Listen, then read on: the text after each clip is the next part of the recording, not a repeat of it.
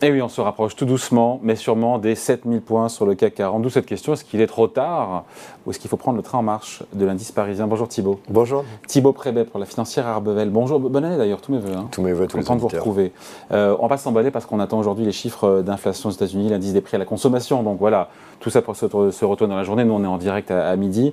Euh, CAC 40, donc euh, en hausse encore une fois aujourd'hui. Mais si ces chiffres d'inflation étaient bons, euh, on attend 6,5% décembre contre 7,1% novembre. On vous donne les chiffres évidemment.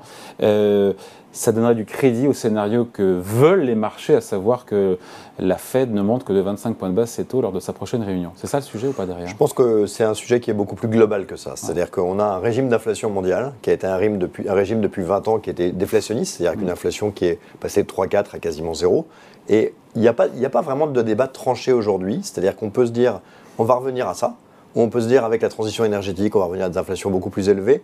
Et en fait, du coup, la vitesse à laquelle l'inflation euh, peut, peut partir, ou euh, ce qu'elle peut être que les Anglais appellent sticky, c'est-à-dire est-ce qu'on a l'impression mm. qu'il va un peu nous coller au basque ou qu'il va disparaître très vite, c'est un peu quelque part une croisée des chemins qui est faite. Et donc, c'est des statistiques qui vont un peu au-delà de la prochaine réunion de la Réserve fédérale, qui dictent un peu euh, l'avenir mm. des marchés. Donc, statistique est un peu la plus importante du mois qu'on a à chaque fois, qui est cette statistique américaine qui reste notre marché dominant, même si on préfère parler du CAC 40. Ouais, mais c'est-à-dire que le gros moteur de la bourse cette année, encore une fois, ce pourrait être, euh, dans un scénario positif, l'accalmie de l'inflation. Ce sera l'inflation dans le bon sens ou dans le mauvais sens, mais il est clair que c'est le sujet du moment. Bon, voilà. Euh, et après, donc à ce sujet-là, pour moi, l'autre sujet, c'est la question des profits. Est-ce qu'une baisse des profits est mmh. compatible euh, Est-ce qu'une pardon, une hausse des profits est compatible avec une récession? Et est-ce qu'une baisse des profits, s'il y a récession, logiquement, il y a baisse des profits, est-ce qu'une baisse des profits est compatible avec une hausse de la bourse?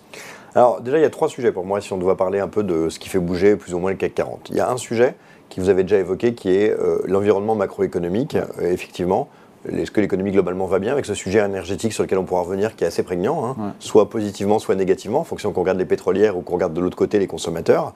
On a ce deuxième sujet qui est effectivement les profits des sociétés, de manière plus microéconomique.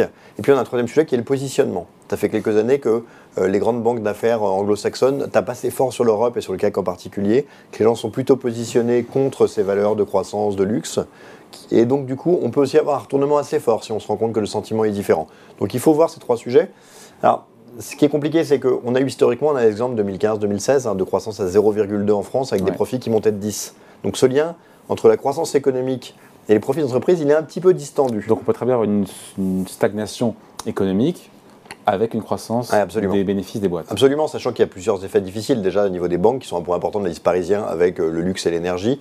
Euh, on a des effets de base qui sont faciles puisque l'année dernière on a passé beaucoup de provisions, mm. euh, entre autres par exemple sur des filiales russes ou autres. Et puis les boîtes du CAC 40 ont une part faible de leur activité en France. Exactement. On a évidemment, tout à fait, vous avez raison de le souligner, une part française qui n'est pas majoritaire, même si d'autres pays auront aussi des croissances assez molles cette année.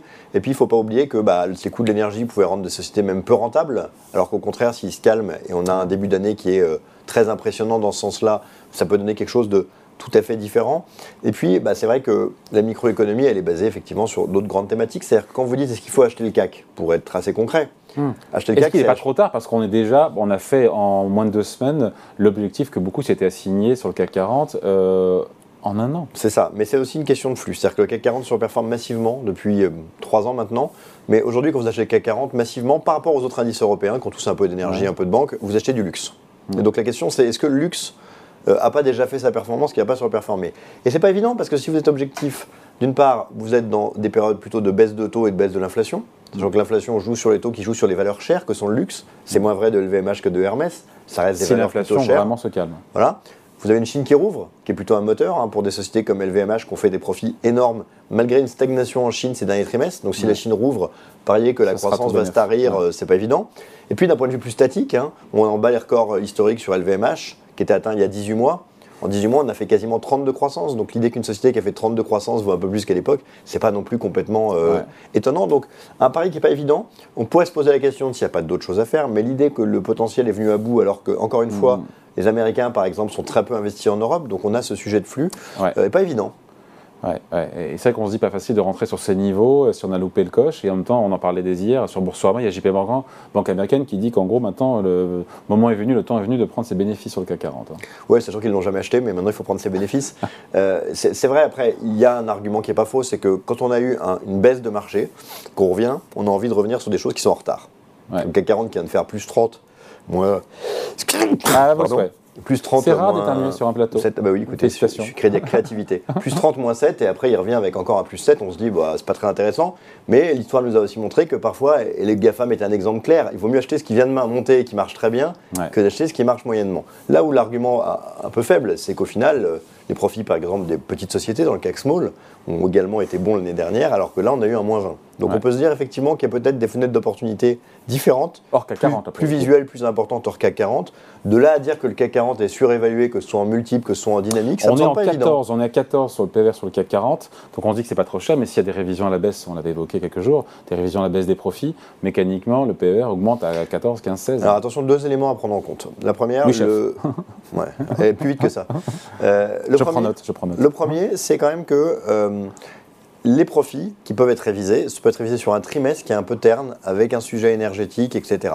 Quand on achète une société, qu'on l'achète pour 15 ans, au bout d'un moment, les profits 2024 sont beaucoup plus importants que les 23 et ainsi de suite, puisqu'on passe là-dessus. Donc le- le- si on est dans une période compliquée pour des raisons euh, atypiques, pour des raisons euh, temporaires, c'est pas très important. Ce qui est important, c'est à quoi ressemble 2024-2030. Voilà, ça, c'est plus important. Le deuxième point, c'est qu'il ne faut pas oublier que le CAC 40 avait un multiple historique autour des 15, qui faisait ce multiple avec des gros poids dans des sociétés comme Orange, comme Total, qui avaient quasiment pas de croissance. Aujourd'hui, on le retrouve avec des fers de lance de luxe qui ont des croissances très fortes, Ouais. et on pourrait argumenter, vous n'êtes pas obligé, on pourrait, Ouais. qu'une société qui a beaucoup de sociétés qui ont des fortes croissances peut légitimement, à l'instar du Nasdaq aux États-Unis, se payer un peu plus cher Ouais, que ouais. des indices qui ont Ouais. des sociétés qui n'ont pas de croissance. Donc c'est la limite de la comparaison historique. Disons qu'effectivement, le, le CAC a beaucoup plus de croissance ces dernières années des bénéfices que historiquement.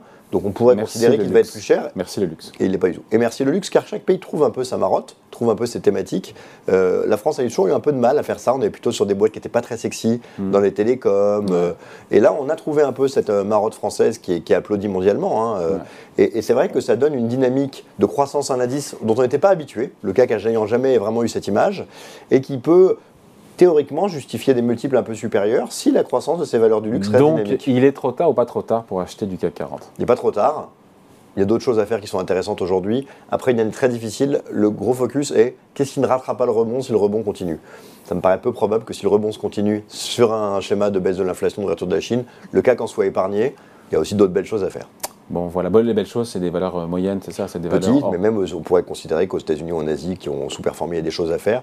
Mais pour les franco-français, c'est vrai que euh, dans les petites et moyennes valeurs qui ont été très délaissées ces Ah, derniers trimestres, il y a quand même des choses assez intéressantes. Mais est-ce qu'aujourd'hui c'est trop tard pour acheter le CAC? Certainement pas. Allez, merci beaucoup, point de vue Signity au Prébet pour la financière Arbevel. Merci. Salut. Merci beaucoup.